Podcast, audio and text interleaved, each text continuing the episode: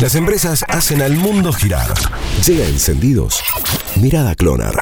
Autos en caída, pero las pick la venta de autos cero kilómetros no arranca y difícilmente lo hagan en este contexto de crisis. De hecho, la situación del sector automotriz viene de capa caída desde mediados de 2018. Se acentuó en 2019 y sin un incentivo o ayuda estatal no mejorará este año. Pero la curiosidad llega de la mano de las pickups, estos autos que son alta gama y sirven también para el trabajo. Uno de cada cinco vehículos que se venden son de esta categoría y en parte responden a que cumple una doble función. De uso, por supuesto, y de ahorro. La brecha del dólar blue y el dólar oficial es uno de los grandes incentivos para aquellos que tengan todavía un peso en el bolsillo para resguardar su capital. Y ahí está la apuesta de los vendedores de vehículos. Argentina cuenta con un altísimo promedio de consumo de pickups y Córdoba supera la media nacional. Mientras que en Brasil tiene una penetración del 5%, en nuestro país se duplica el consumo y en lo que va de 2020 el share alcanza un récord de 14,3%. Y si se suman las camionetas de gran porte, se cumple con el 20% del mercado, uno de cada cinco vehículos.